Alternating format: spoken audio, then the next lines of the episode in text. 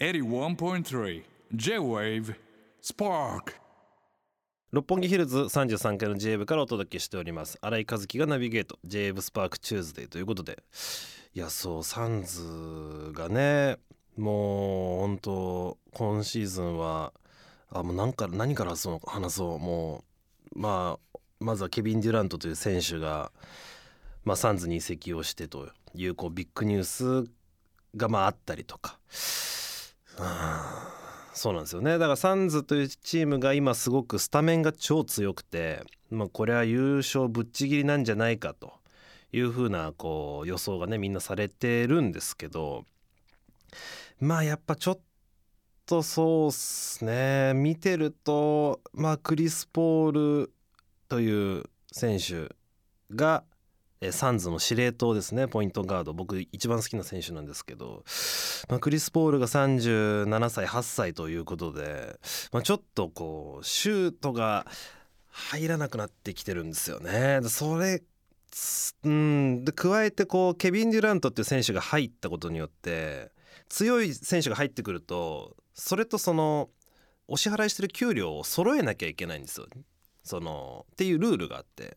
だからそう何ていうのかな。だから星5の選手が来ちゃうとそれだ星5の選手を渡さなきゃいけない。おは、まあ、星4の選手を3人とか渡さないといけないんですよ。そこで辻褄を取んなきゃいけないっていうのが、まあ、NBA のルールなんですね。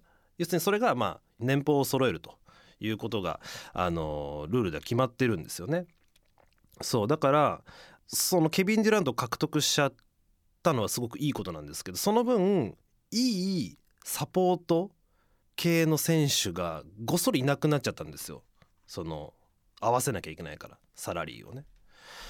なんでそれでねそうトレードトレードしなきゃいけないんですけどそれでこう層がその分薄くなっちゃったんですよね。だスタメンがすごく強いんだけど控えがちょっとっていうのはまあ言われていて。まあでもそのスタメンがとにかく強いからまあそこで殴り倒せるよねみたいな。っていうチームがまあサンズなんですけど。まあどうなんのかね。まあそそうそう。それでねそう。まあその1回戦プレーオフ1回戦。まあ今2回戦まで進んでるんですけど時系列的にはね。1回戦でえっ、ー、とねまずそもそも NBA のバスケチームって30チームあるんですよ。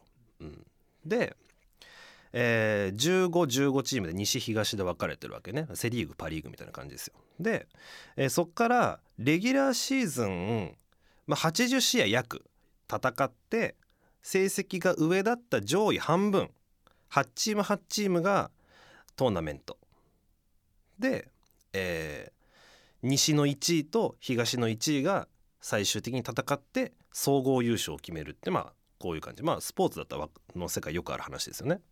でまあその最初の1回戦って8チーム8チームあるからまあ、とにかくスケジュールがすごく多いのよ。見なきゃいけない試合が1試合そのチーム数が多いから。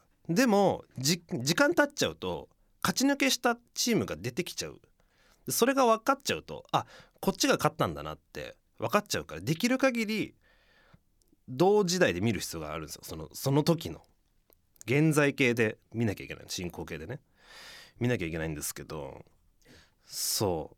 だからまあ1回戦は全試合、うん、全時間見てるんですそうハイライトとか見たいんですけどそう。で本当はまあそのしかも第1回戦だからまあまあまあみたいな。でその組み合わせもそのレギュラーシーズンで1位だったチームと8位だったチーム2位だったチームと7位だったチーム、えー、3位と6位4位と5位っていう1回戦なのねだから4位と5位はまあ接戦になるから面白い試合になりそうだなみたいな感じで8位と1位はまあ大体1位が勝つからまあ見なくていいやみたいな感じになるんですよなんだけど今年そのアップセットって言って下位チームが上位チームを倒すっていうことが4つくらい起こっちゃってるの。でその8位が1位を倒しちゃうみたいなことも起こっちゃってるんですよマイアミヒートとバックスっていうチームが。バックスっていうチームが1位だったけど8位のマイアミヒートが倒しちゃうみたいな。とか3位6位。で6位が勝っちゃう。2位7位で7位が勝っちゃうみたいなことが起こってるんでめちゃくちゃまあ面白いんですよね。面白いからまあ見の1試合も見逃せないと。辛い。すごく辛い。だからなんかもうなんだろうな好きなことでね本当に趣味でありがたいですよ。でももうねそろそろスタジアム始まるんです。リハもそろそろ最終ターム始まるんです。全然やってる。そのタームも。バスケの試合はやり続けてる。毎日俺はもうリハが終わったらもうああ見なきゃ。ああ見なきゃ。でもハイライトで見るとちょっとなんか美味しい分見逃しちゃうからみたいな。なんかすごい。これな何のため？だ奥さんも。横目で。すげえ大変だねみたいな。ななんでそんな？みたいな。で俺もなんかああバスケ見なきゃ。みたいな感じでリビングにいて。な何それ？大変だね。知らんけどみたいな。言われながら。まあでも本当に面白いんですよ。それくらい面白くて。そうなんですよ。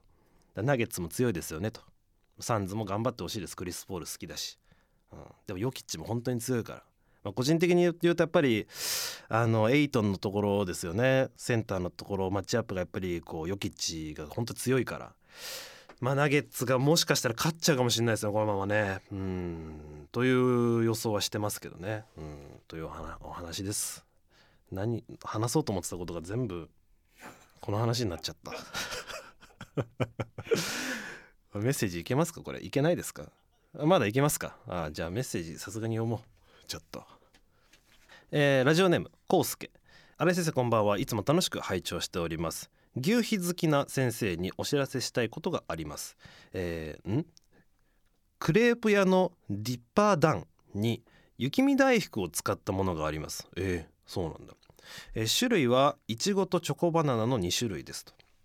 えー、先日店頭でそれを作ってるところを見ましたがピンポン玉くらいのサイズでしたと。えー、牛皮も生クリームをお好きな先生ならきっとお気に召すかと思います。ぜひ召し上がってみてください、えー、ちなみにもし関さんがいらっしゃった回に読んでいただけたらなら関さんが牛皮が好きかどうかも伺ってみたいですと。ああなるほど。えー、えこれはピンポン玉くらいの雪見大福を使ったクレープってことですか？えー、あ一番美味しいやつですねそれね。僕はもうクレープはあのね何ですか？生クリームとシナモンだけでいいんですけどあのこれはねかつて何かのフェスで出た時に僕がそれを言いましてねあこいつやべえなってみんながちょっと思った始まりの時期。34年くらい前かなもうなんだかんだ。あの確かビバラかなんか出た時のね裏ので終わった後のインタビューみたいな感じだったと思うんですけどフェスのね。でクレープがあったんですよその時のあのフェスのねこのアーティストブース。みたいなケータリングスペースみたいなところに。でそこでまあ本当にその出て直後にまああのメニューがあるんですけどホイップとシナモンだけっていただけますかっつって。ああもう作れますけど」って言われて「あじゃあそれで」っつって。でまあそれをちょうど食べた後にまあそういうインタビューがなんかフェスフェス飯何か食べましたかみたいな確かそんな質問だったような気がするんですけどね、うん、まあだからクレープで言うと、まあ、ホイップまあホイップクリームだけでいいんだけどね。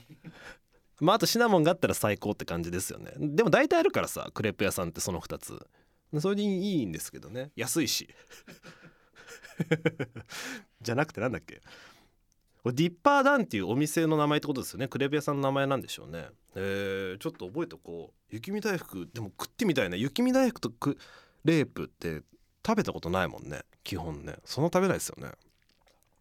えー、ちょっとこれ食べてみようかな。でこの間雪見大福普通に食べたんですけどやっぱめちゃくちゃ美味しいね雪見大福って。